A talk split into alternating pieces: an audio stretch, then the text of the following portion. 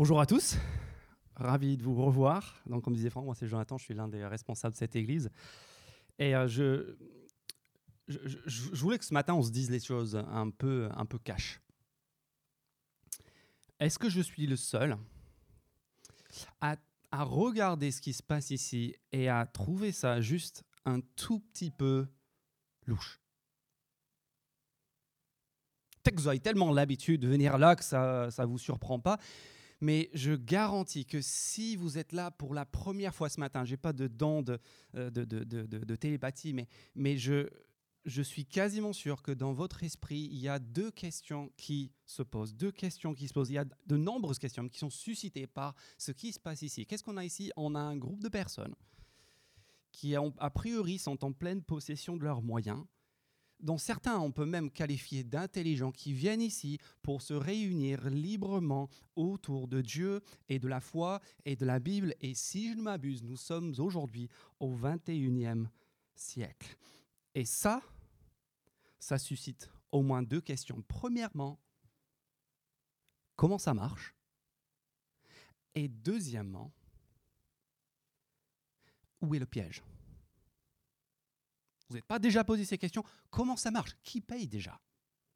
Qui, finance tout ça? Qui est derrière? Quelles sont les techniques qui sont déployées pour rassembler tous ces gens ensemble Est-ce que c'est de la manipulation? Comment est-ce que ça marche tout ça? Et deuxièmement, où est le piège? Dans quoi?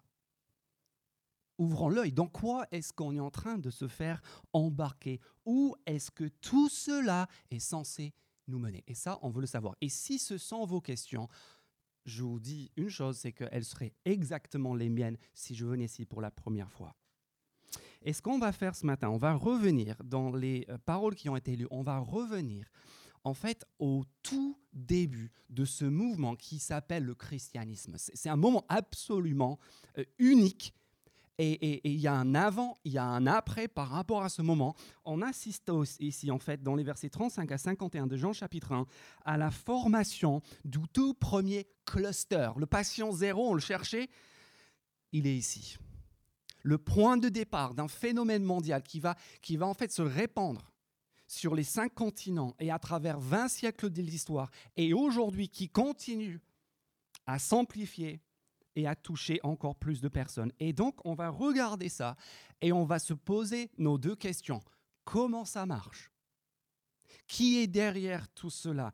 Et la réponse est bien sûr le plus grand influenceur de tous les temps. Et on, va regarder comment est-ce qu'il fonctionne, comment est-ce qu'il réussit à attirer ses premiers followers, c'est quoi ses techniques? Et deuxièmement, on va jeter un coup d'œil sur l'influenceur lui-même et on va regarder dans quoi est-ce qu'on est en train de se faire embarquer? Où est-ce qu'il veut nous amener, amener? Où et en quoi consiste le piège qui est derrière? D'accord? Premièrement, regardons ensemble les followers. Regardez le verset 35. Le lendemain, Jean, ici c'est Jean-Baptiste, était encore là avec ses disciples. Verset 36, Jean-Baptiste qui a préparé la venue de Jésus, il vit Jésus passer et il dit, voici l'agneau de Dieu. Si ça, vous voulez savoir ce que c'est, il faut que vous écoutiez ce qu'on a vu la semaine dernière. Les deux disciples, verset 37, l'entendirent prononcer ces paroles et suivirent Jésus. Ça y est, le mouvement vient de commencer. Ça, c'est la naissance du mouvement chrétien et de l'Église et de tout ce qui a continué jusqu'à aujourd'hui, 20 siècles plus tard. Ça commence avec ces deux personnes-là. Voilà les patients zéro, identifiés ici, pour qu'on sache exactement d'où c'est parti. Et remarquons bien que ce ne sont pas deux cassos. Ce ne sont, ce sont pas des, gros losers qui étaient désorientés dans la vie. Ce sont deux collaborateurs proches de la grande star de l'époque. Ils sont des collaborateurs, des proches de Jean-Baptiste, qui est tout simplement le plus grand de tous les prophètes. Ils sont là au milieu d'un énorme mouvement qui a bouleversé tout un pays. Mais ce n'est pas pour autant qu'ils sont fermés et prêts à la réflexion. Quand ils entendent le témoignage de leur maître, voilà ce qu'ils font. Ils se mettent à suivre Jésus. Ils ont beaucoup à perdre, mais ils sont prêts à écouter et à s'interroger et à changer en conséquence. Et c'est ce qu'ils font. Ils vont au moins jeter un coup d'œil. Et au verset 38, regardez, Jésus se retourna et voyant qu'ils le suivaient, il leur dit, encore une énorme question existentielle que Jean glisse dans, dans son récit. Que cherchez-vous? Ils pensaient qu'eux, ils cherchaient Jésus et eux, ils étaient en... fait, c'est Jésus qui les interroge, qui les cherche. Qu'est-ce que vous, vous cherchez? Et c'est une question que je peux vous poser ce matin. Qu'est-ce que vous êtes venus là chercher? Gardez cette question en tête, on va y revenir tout à l'heure. La deuxième grosse question existentielle qui, n'est pas, euh, qui, ne nous est pas posée, mais qui est posée à Jésus, c'est celle qui suit. Ils lui répondirent, Rabbi, ce qui signifie maître, verset 38 euh, toujours, Où habites-tu? Il pose la question et où, c'est où chez toi? Est-ce qu'on peut venir et, voir ou, ou, voilà, faire un petit tour chez, chez, chez, chez toi et, et ça, si on a lu euh, ce qui précède dans le chapitre 1, on ne peut pas s'empêcher de sourire en lisant cela. Parce qu'eux, ils pensent demander, c'est quoi ton adresse? C'est quoi C'est la deuxième rue à gauche et puis au fond du, cul-de-sac? Non. Nous, nous savons très bien d'où vient Jésus. Chapitre 1, verset 1 de l'évangile de Jean. Au commencement était la parole. Et la parole était avec Dieu. Et la parole était Dieu. En fait, Jésus, il vient, son, adresse, c'est l'éternité. Verset 18 de ce même chapitre 1, personne n'a jamais vu Dieu, Dieu, le Fils unique qui est dans l'intimité du Père. Où est-ce qu'il est? Où est-ce qu'il habite? D'où est-ce qu'il vient, Jésus? Jésus, il vient de l'éternité, il vient du sein du Père, il, il, vient de l'au-delà, de, de, de, de l'éternel et de l'infini.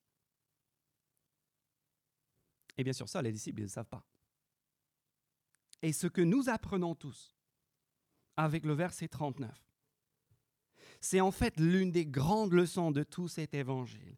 On apprend que Jésus, il est venu habiter chez nous. 1.14, la parole, Jésus s'est fait homme, elle a habité parmi nous. Ce Jésus, il est venu habiter parmi nous. Pour quelle raison? Afin de nous faire entrer chez lui.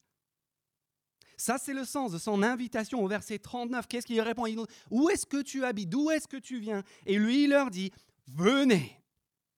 Venez et voyez. Ils allèrent, virent, euh, et, ils y allèrent et virent où il habitait et restèrent, demeurèrent avec lui ce jour-là. Comment ça marche cette affaire? Comment est-ce que tout commence ici? Eh bien, c'est simple, ça commence avec une invitation de la part de Jésus lui-même qui s'adresse aux curieux à venir et à voir. Il leur dit, viens, venez, posez-vous. On, va s'asseoir ensemble, on va passer un moment, c'est l'heure du goûter, c'est le quatrième, euh, euh, la le, le 4 heures de l'après-midi, pardon. Il dit, venez voir. Parce que Jean, qui écrit cet évangile, en fait, il était le meilleur ami de Jésus. Il était le disciple que Jésus aimait spécialement. Et Jean, quand il pense à Jésus, il, ne peut penser que en termes de relation. Il ne peut penser que en termes d'intimité, de communion, de rencontre. En fait, cet évangile est truffé de, de, rencontres. On va voir au chapitre 2, il y a, un mariage une union, l'union suprême de deux personnes. Il y a des rencontres en tout genre, le, midi, la nuit. Il y, a, euh, il y a chapitre 13 à 17, un repas entre amis, et tout cela se termine au chapitre 21 avec un barbecue sur la plage, euh, avec du poisson grillé au petit matin. Tout cet évangile, c'est de la rencontre c'est celui qui habite l'éternité, qui vient dans ce monde pour dire, venez, moi je suis venu dans votre monde, dans, dans, votre sphère, afin de vous amener chez moi, afin de vous faire rentrer chez moi. Il dira plus tard, demeurez, c'est le même mot qui est déployé ici, restez en moi, restez avec moi, et moi je resterai avec vous. C'est la relation qui ne se rompra jamais. Il dit, euh, dans la maison de mon Père, on voit la maison où Jésus euh, louait. Et plus tard, il va dire, en fait, vous savez quoi, dans la maison de mon Père, il y a beaucoup de demeures, beaucoup de chambres. Et moi, je vais partir pour vous préparer une place. Afin que là où moi je suis, là où est mon Père, vous aussi, vous soyez inclus. Et c'est ça qui commence ici. Vous savez quoi Suivre Jésus qu'on se comprenne bien, suivre Jésus, ce n'est pas rejoindre une église. Ce n'est pas s'activer, ce n'est pas s'astreindre à une hygiène de vie, à des pratiques, à des rites et des rituels. En fait, suivre Jésus, c'est quoi? C'est c'est être. C'est se poser. C'est demeurer, c'est connaître, c'est une relation. Et je veux simplement vous poser la question, si vous vous considérez ce matin comme un disciple de Jésus, est-ce que vous savez ce que c'est que d'être que de se poser, que de demeurer, que d'être en relation, d'être en communion avec cet individu, c'est cet être extraordinaire. Parce que vous savez quoi? La vitalité, pas juste de notre vie spirituelle à chacun, mais la vitalité de cette Église tout court. Vous savez ce que c'est? C'est pas le nombre de personnes dans cette salle, c'est n'est pas les échanges qu'on aura tout à l'heure sur le trottoir, c'est c'est en fait la vitalité de cette église, c'est la somme de la qualité de la, de la communion et de la vitalité de la relation de chacun des membres, de chacun des individus ici avec le grand meneur, le grand chef, l'influenceur avec Jésus. Comment ça marche? Bah, regardez comment ça marche. C'est Jésus qui accueille et qui invite tous ceux qui sont curieux à venir se poser, regarder, être avec lui.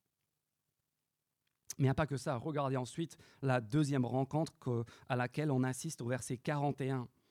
Il n'y a pas juste Jésus qui invite les curieux, il y a aussi Jésus qui bouleverse la vie d'anonymes, d'inconnus.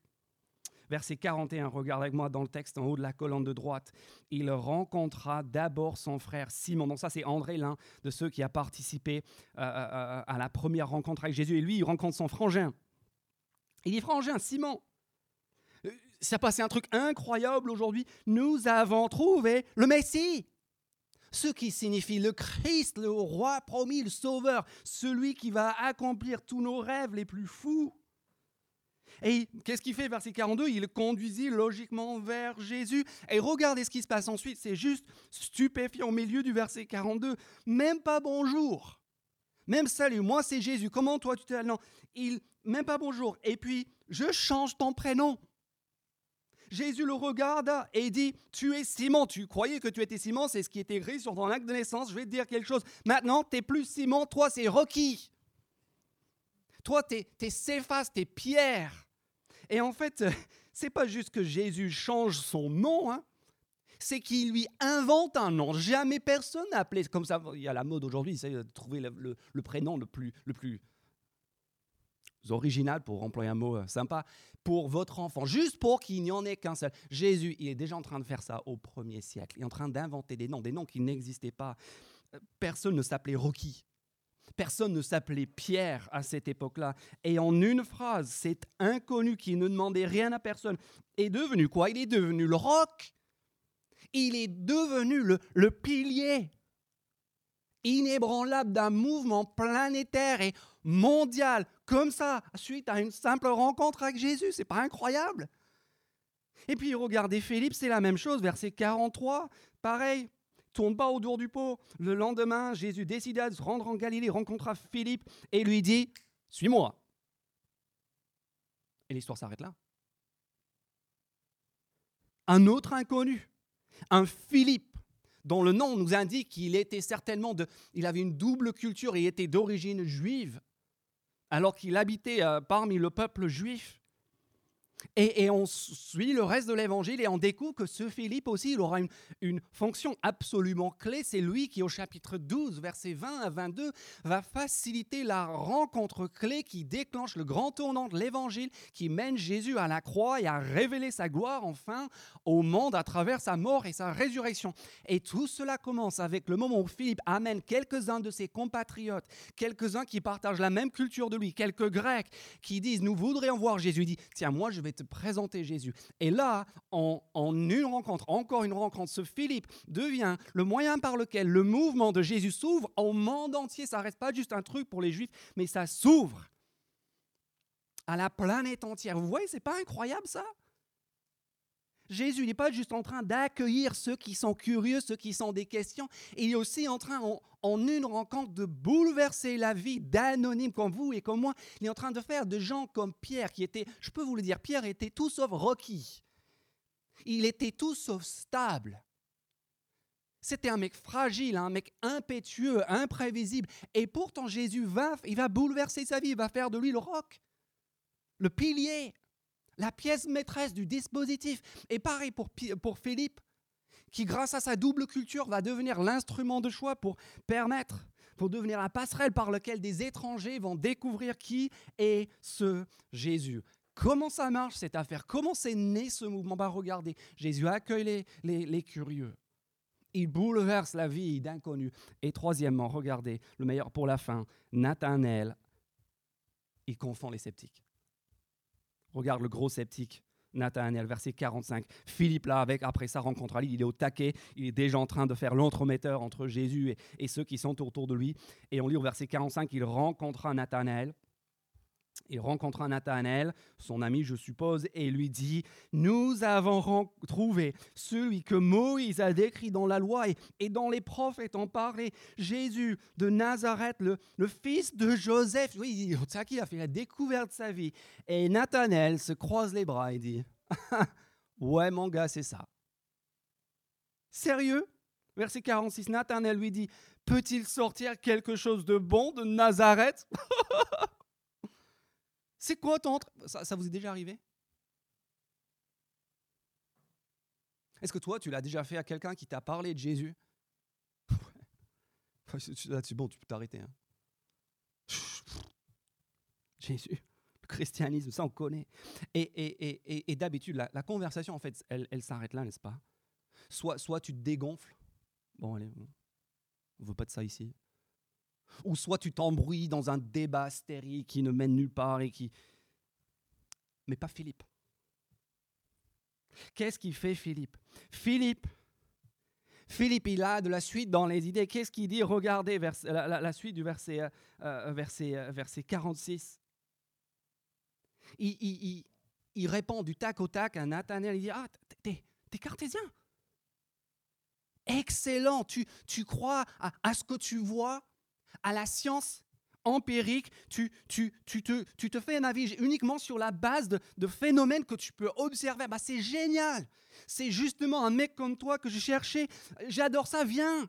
Viens et vois. Toi qui ne crois que à ce que tu vois, viens, viens voir. N'en reste pas à tes, à tes préjugés. Nazareth, c'est un trou. Le christianisme, c'est dépasser la foi, c'est un suicide intellectuel. En gros, il dit à, à Philippe, et Jean nous dit à nous, surtout, s'il vous plaît, ne soyez pas croyants. Juste parce que tes parents l'étaient, ou juste parce que tu es né dans un pays chrétien ou de, culture judéo-chrétienne. Et puis il se retourne aussi vers les athées. Il leur dit, mais vous aussi, soyez pas juste athées sur la base de préjugés, parce qu'on t'a dit que c'est comme ça que se passent les choses et que de toute façon, ça fait des centaines d'années que Dieu n'existe plus. Il dit à Nathanaël, mais toi qui ne crois que à ce que tu vois, fais-toi ton propre avis. Viens et vois. Viens voir pour toi-même. Et si tu es là ce matin pour faire précisément cela, pour venir te faire ta propre idée, j'ai juste à cœur de te saluer et de te dire que tu es peut-être comme Nathanaël ici, en train d'entreprendre, bien que tu sois sceptique peut-être, tu es en train d'entreprendre la plus belle des démarches qui mène, regardez au verset 47, qui mène le sceptique Nathanaël contre toute attente à tout simplement la plus belle rencontre de sa vie. Regardez ça, verset 47. Jésus vit Nathanaël s'approcher de lui et dit de lui, Voici vraiment Voici vraiment un Israélite en qui il n'y a pas de ruse. Et là, Nathanaël, il se dit, mais attends,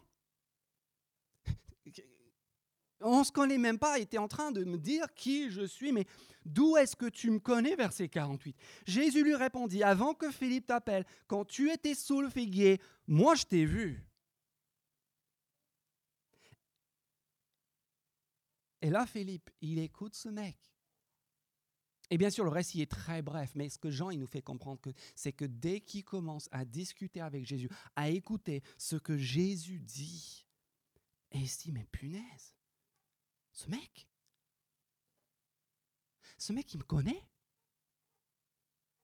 Ce, mec, il sait des choses sur, sur moi que moi, je ne savais pas de moi-même. Et il y a tellement de personnes qui font cette découverte, ils se mettent à écouter ce que Jésus dit, tout en étant sceptiques, tout en ayant des réserves. Ils se disent, mais punaise, il est dans le mille, ce gars. Peut-être que j'aime pas ce qu'il dit, peut-être que je suis pas d'accord avec tout, mais il est dans le mille. D'où est-ce que tu me connais? Et c'est ça, sensiblement, qui mène Nathanaël et d'autres dans cet évangile à déclarer 49. Nathanaël répondit, Maître, tu est le Fils de Dieu. Tu es le roi véritable d'Israël. Comment ça marche? Comment ça marche cette affaire depuis le début? Bah, Regardez, regardez ces versets, regardez ces rencontres, regardez où tout a commencé. C'est quoi l'expérience? C'est quoi le vécu de ce tout premier cluster de chrétiens? Bah, C'est une rencontre avec ce mec ce mec qui accueille ceux qui ont des questions, qui veulent savoir ce qu'il en est, qui sont curieux, qui, bouleverse la vie d'anonymes et d'inconnus et qui confond même les plus sceptiques. C'est quoi le profil type? Vous voyez le message, c'est quoi le profil type ici? Bah, Il n'y en a pas. Il n'y a pas de profil type, il y a juste un point commun entre toutes ces personnes et c'est la rencontre personnelle avec Jésus. Et on a tous ces followers, vous avez vu dans ces versets, tous ces followers qui deviennent aussitôt des témoins. Il y a André au départ, au, verset 39. Euh, André, lui, à qui est-ce qu'il parle? Lui, il parle à Simon, son frangin, au, verset 41. Euh, et puis euh, Simon, il est en contact avec Philippe, et, qui est son voisin. Et Philippe, lui aussi, rencontre Jésus. Et puis Philippe, il rentre chez lui, il parle à son pote Nathanaël. Vous voyez le truc? Des followers qui deviennent des témoins. Et vous savez quoi? Ça fait 2000 ans que ça dure. Et apparemment, c'est pas prêt de s'arrêter. C'est pas juste l'histoire du christianisme, c'est aussi l'histoire de cette Église et de chacun d'entre nous. Au, finalement, au final, c'est exactement la même chose qui nous est arrivée à tous. Et vous pouvez ne pas être d'accord avec ce que Jésus dit. Mais au moins, il faut qu'on en convienne, ça mérite une explication. Vous savez quoi, le christianisme, c'est la seule grande religion du monde qui doit son lancement, son premier élan, ni à la procréation et à l'ADN, ni à une conquête géopolitique, mais tout simplement au bouche à oreille, et cela dans un contexte qui était souvent tout sauf favorable tout au long des trois premiers siècles de l'histoire du christianisme. Voilà comment ça marche depuis le début jusqu'à aujourd'hui. Soit. Mais c'est quoi le piège? Ça, c'est notre deuxième question. C'est quoi le piège? Ok, ça marche, il rassemble des gens, il est fort. Chapeau. Mais dans quoi est-ce qu'il veut nous embarquer? Où c'est qu'il veut nous amener? Et là, je vais vous demander de regarder bien les versets 19 à 51, tout ce qu'on a vu depuis trois semaines. On va chauffer nos neurones et on va regarder maintenant, on va tirer ensemble tous les fils de tout ce qu'on a vu depuis trois semaines. Est-ce que vous savez ce que nous avons vu dans cette deuxième partie de Jean chapitre 1 depuis trois semaines? Je vais vous le dire très simplement. On a vu sept témoins. On a vu sept déclarations au sujet de l'identité de Jésus. Et le tout s'est déroulé sur sept jours. Et là, vous me dites, et alors? Et là, je vous réponds. Et alors, vous savez quoi? Dans l'univers symbolique de la Bible, et en particulier dans l'univers symbolique de l'apôtre Jean qui écrit cet évangile, 7, c'est pas un chiffre anodin. 7, c'est le chiffre parfait. Depuis le début de la Genèse, les sept jours de la création, le 7, c'est le top, c'est le total, c'est le complet, c'est le parfait, c'est le pied, c'est le top, c'est tout ce que tu veux. Et donc, qu'est-ce que nous avons au bout de ces, versets 19 à 51 bah, C'est simple. Nous avons le témoignage parfait des sept témoins, Jean-Baptiste, André, un autre disciple anonyme, qui à mon avis est peut-être Jean, mais ça ce sera un débat pour un autre jour, Simon, Philippe, Nathanaël et enfin Jésus lui-même. Sept témoins, le témoignage parfait, complet, la totale, tout ce qu'il nous faut. Ensuite, deuxièmement, nous avons le roi parfait.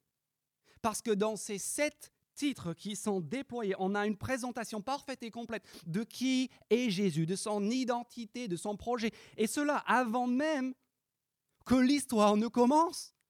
Jésus, pour l'instant, il n'a quasiment rien fait. Dans les autres évangiles, euh, Marc et Matthieu et Luc, il faut attendre. Et puis les choses se mettent en place petit à petit. Enfin, quelqu'un dit Oh, tu es le Christ, c'est le Fils de Dieu. ici, non. Dès le premier chapitre, sept titres lourds d'implications qui sont autant de façons de désigner le grand roi, le grand, le grand sauveur promis. Deux fois l'agneau de Dieu, versets 29 et 36 verset 34, l'élu ou le Fils de Dieu, verset 41, le Messie, euh, verset 45, celui décrit par Moïse et par les prophètes avec cette idée que tout l'Ancien Testament, au final, parle d'une personne, tous les prophètes, tous les livres de Moïse, vers une personne, et on croit que c'est lui, ça veut dire qu'il est le Messie. Verset 49, le Fils de Dieu, le roi d'Israël, et verset 51, le Fils de l'homme. Autant de façons, j'aimerais tellement prendre toute la journée pour creuser chacun de ces titres, mais autant de façons de désigner à travers l'Ancien Testament, les trois premiers quarts de votre Bible, celui qui vient, le roi promis, qui va enfin accomplir tous nos rêves et tous nos espoirs les plus fous et les plus, démesurés. Et tout cela se déroule. Ces sept témoins qui font leurs sept déclarations se déroulent sur combien de temps? Comme par hasard, sur sept jour, à commencer par Jean 1, verset 1, au commencement, comme les sept jours du tout début de la Bible, de la création du monde, au commencement. Et puis on a ce premier jour qui est raconté en 19 à 28, à 28 au verset 29, Jean il dit le lendemain. Ça, c'est le, jour 2. Et puis verset 35, le, la troisième jour, le lendemain encore, et encore le lendemain, verset 43. Ça, c'est le quatrième jour. Et puis on arrive au chapitre 2, verset 1. Et puis il dit, or, le troisième jour. Tout cela pour nous dire qu'on commence au commencement et on se déroule pour sept, sur sept jours. Et à, et à la fin du chapitre, quand on réfléchit, on se dit, mais punaise, comme un artiste génial, vous avez déjà vu ces artistes, ils font des traits dans tous les sens et tu vois pas ce que c'est, et puis à la dernière minute, tu t'en rends, waouh moi, je croyais que c'était juste des traits banals et des, petits détails. Un gars qui rencontre un autre, puis ils discutent, ils prennent l'apéro. Non, non, non, non, non. Là, là, à la fin, on se dit, mais waouh, on a ici tout simplement un portrait éblouissant du personnage principal de ce livre et de la Bible. On a le témoignage septuple parfait au roi parfait désigné cette fois pour un nouveau monde, une nouvelle existence parfaite qui nous rappelle le septième jour de la Genèse. Et si il reste un doute, regardez juste le dernier verset de notre texte, la dernière chose que Jésus dit à Nathanaël. C'est peut-être le verset le plus important, le clou du chapitre. Jésus lui répondit, Parce que je t'ai dit que je t'ai vu sous le figuier, tu crois? Ça t'impressionne ça? Eh bien mon gars, écoute-moi bien, tu verras de plus grandes choses que celles-ci. Il ajouta, en vérité, en vérité, voici la phrase choc, la phrase clé avec le septième et le plus grand titre des sept vous verrez désormais, là il parle aux followers et il nous parle à nous aussi en tant que lecteurs de l'Évangile, vous verrez désormais le ciel ouvert et les anges de Dieu monter et descendre au-dessus du Fils de l'homme, c'est-à-dire de Jésus. Et cela nous renvoie précisément au tout début de la Bible. Ça nous renvoie à l'histoire de Jacob. Jacob qui s'appelait aussi Israël, qui était le père de toute la nation, qui un jour était en fuite il était seul dans le désert après avoir escroqué son frère Ésaü. Il est seul, il est dans la misère et à ce moment-là, Dieu vient de, façon extraordinaire et le rencontre. Et il voit cette vision d'un escalier juste au-dessus de lui. Et sur cet escalier, il y a des anges qui montent et qui descendent. Et lui, il se réveille le lendemain matin. Il dit Wow Il construit un hôtel. Il dit Ce lieu, c'est un lieu pas. Ce lieu, je vais l'appeler Bethel, ce qui signifie en hébreu la maison de Dieu. Dieu est ici. Où est-ce que tu habites? Où est Dieu? Il est là, il est ici. Sauf que bien sûr, on comprend que Dieu n'habitait pas vraiment de façon permanente dans ce lieu. Mais maintenant, avec le commencement de cet évangile, on comprend on comprend où Jésus veut nous amener, dans quoi il veut nous embarquer. Qu'est-ce qu'on a au verset 51 Vous voyez cette image? On a l'autoroute. L'autoroute qui mène tout droit au ciel. Quand tu rentres de vacances, tu arrives sur tu reviens dans. Vous, avez déjà, vous à l'étranger, tout le monde parle une langue étrangère, et puis tu montes dans l'avion et tu, entends pour la première fois des, des Français. Ou tu rentres de vacances et il n'y a voix. Quand, tu es en vacances à l'autre bout de la France et tout, ah, 31, ah, il y a un autre gars de Toulouse. Parce qu'il n'y en a pas. Mais plus tu te rapproches, plus tu vois plein de voitures avec 31, 31, et là tu sais que tu, rentres chez toi. Et le jour où tu es sur l'autoroute et, autour de toi, tu rencontres, ce ne sont pas des êtres humains, ce sont des anges, là tu sais qu'on va, on va, on va chez Dieu. Ce qu'on est ici, c'est l'autoroute du ciel qui, qui, qui, et, Jésus qui devient le point de rencontre entre le ciel et la terre. Et, et ce n'est pas un hasard. C'est juste avant de parler de Jacob, ou Israël, pour lui donner son petit nom, son surnom, celui qui est désigné ici comme le roi d'Israël, le roi de Jacob, le chef de Jacob, regarde Nathanaël et après qu'on lui a dit, euh, voici l'agneau de Dieu, lui dit, voici le véritable Israélite en qui il n'y a pas de ruse. À la différence du premier Jacob qui était le menteur et l'escroc du siècle. Voyez l'idée, le véritable roi, il est là et il est en train d'instaurer avec ses followers le, le, vrai projet de rassembler le peuple de Dieu autour du roi parfait de Dieu.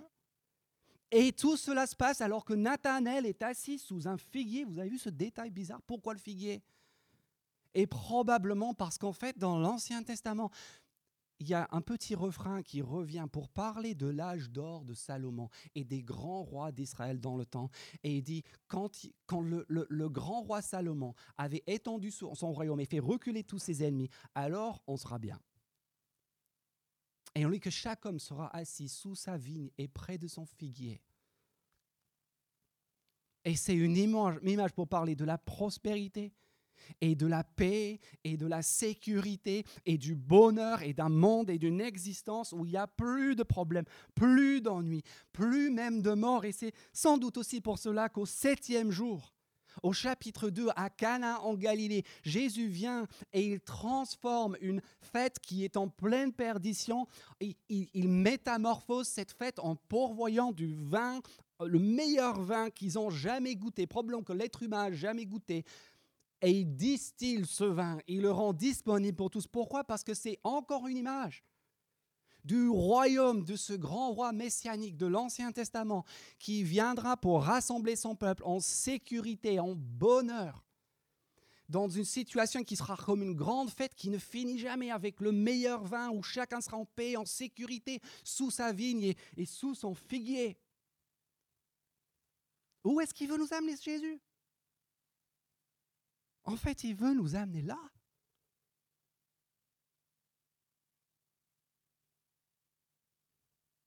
C'est pour ça qu'il est venu sur la terre pour nous amener chez lui. Et là, vous me dites, mais arrête. Arrête-moi. Moi, je ne veux pas, d'un royaume messianique. Moi, je ne veux pas aller au ciel. Moi, ce que je veux, c'est, juste une bonne vie ici. Moi, je suis comme Nathanaël. Je crois à ce que je vois. Laisse-moi mon Uber Eats, mon congé payé, une maison pépère. Où je moi, ça me va, c'est super. Et là, je vais te répondre, en fait, tu te vois la face. Si tu crois cela, tu te vois complètement la face. La preuve, la preuve, c'est hashtag sauver des vies. Vous avez vu ce, hashtag et ces phrases sauver des vies, sauver des vies?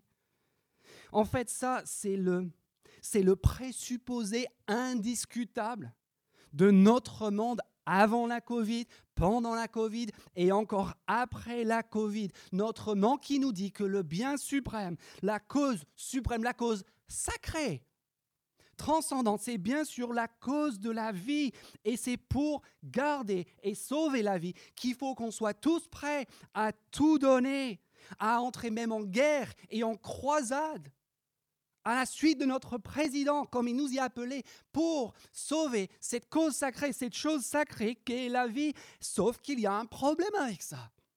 Vous savez quel est le problème avec ça? C'est le problème observé par le philosophe Olivier Ray. Il dit il y a deux problèmes. Le premier problème, c'est l'origine de ça. Il dit tout cela, vous savez d'où ça vient Ça vient tout droit d'ici, ça vient de la Bible. Le salut sauvé. Il dit ça, ce langage-là, ce rhétorique-là, il est tiré tout droit de la Bible et de Jésus. Et nous, on est censé être dans une société post-chrétienne. Mais en fait, on est encore à fond sur ce discours-là. Et puis ensuite, il dit, il y a deuxième problème, c'est plus grand en cours, c'est que sauver des vies, ok, sauver, sauver, mais de quoi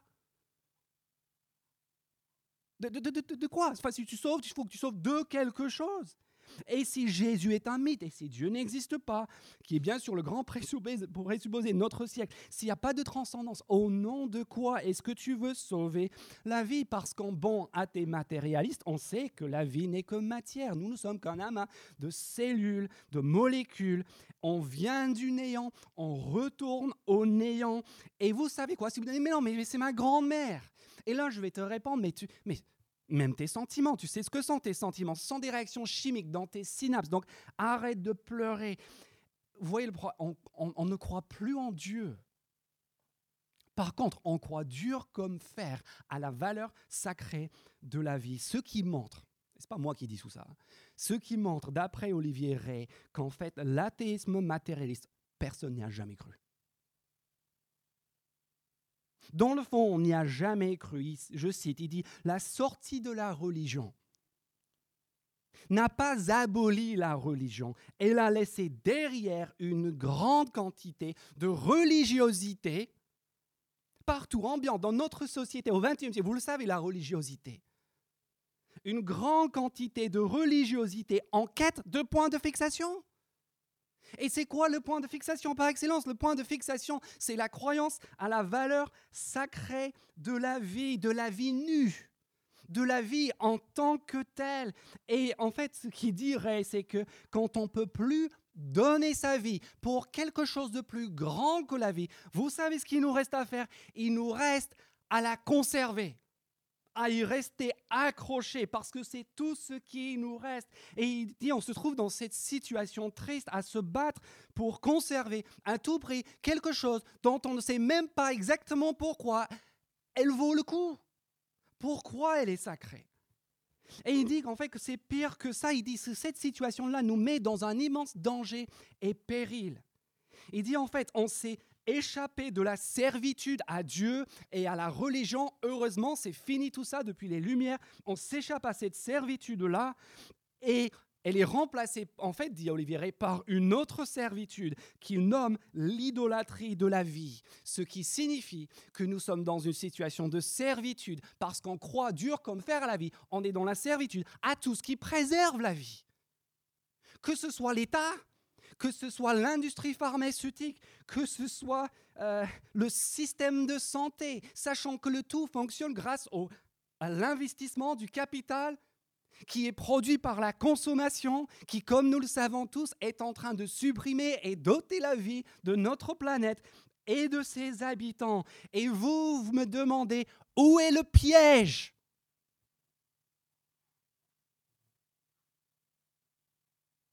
Oh, je vous dirai où est le piège. Le piège, ce n'est pas Jésus, ce n'est pas le christianisme. Le piège, c'est nous qui y sommes. Parce qu'on voulait précisément ce que Jésus est venu pour nous offrir, mais on l'a cherché au mauvais endroit, en dehors de lui. Comment est-ce qu'on en arrive là? Comment est-ce qu'on en arrive là? Écoutez Idriss Aberkan, il dit cette phrase que je trouve excellente. Il dit, je cite, L'ego aspire à l'infini. Nous, on veut tous l'infini. On veut tous savoir où il est, cette autoroute du ciel. Il dit l'égoïsme aspire à l'infini, mais s'il essaie de rassasier son désir d'infini par le monde matériel, il est mort. Et le monde matériel mourra avec lui. L'ego aspire à l'infini, mais s'il essaie de rassasier son désir d'infini par le monde matériel, il est mort et le monde matériel mourra avec lui pas mal comme analyse notre situation actuelle. Et puis il continue, dit, le seul monde qui puisse rassasier le désir d'infini de l'humain est le monde immatériel. Et c'est précisément à cet endroit que Jésus il veut nous amener. La vie pour la vie mène à l'idolâtrie, ce qui mène à la servitude, ce qui mène au final à l'arrivée à la mort. C'est quoi le but de ce livre? C'est quoi le but de la venue de Jésus sur terre? Je vous dirai ce que c'est. Le but de la venue de Jésus, c'est nous sortir de notre piège. c'est de nous sortir de ce monde matériel qui, au final, ne peut jamais satisfaire et rassasier notre quête et notre soif d'éternité et d'infinité et de bonheur, de prospérité et de tout ce dont on rêve depuis le tout début. Et tout cela, tout cela, il va le rendre possible, bien sûr, à la croix. Et c'est à la croix qu'il accepte de monter dans le piège. Pas comme nous, comme nous à l'insu, à son insu, mais délibérément, volontairement, afin de faire sauter ce piège, afin de devenir celui qui est le chemin, l'autoroute du ciel, celui qui mène à la vie. Qu'est-ce que vous cherchez?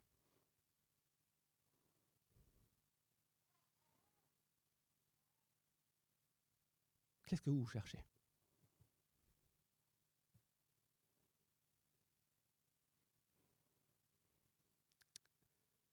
Et si tout ce qu'on cherche tous depuis toujours ne se trouvait pas ici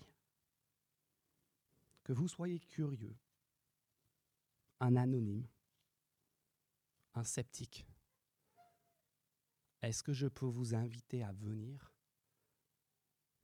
et à voir? Parce qu'il y a ici, d'après Jésus, le chemin qui mène tout droit, là où chacun de nous a envie d'aller. Venez voir. Revenez la semaine prochaine à 17h. Poursuivez votre lecture de ce livre, de cet évangile de Jean. Et faites-vous votre propre idée. Je peux prier pour nous?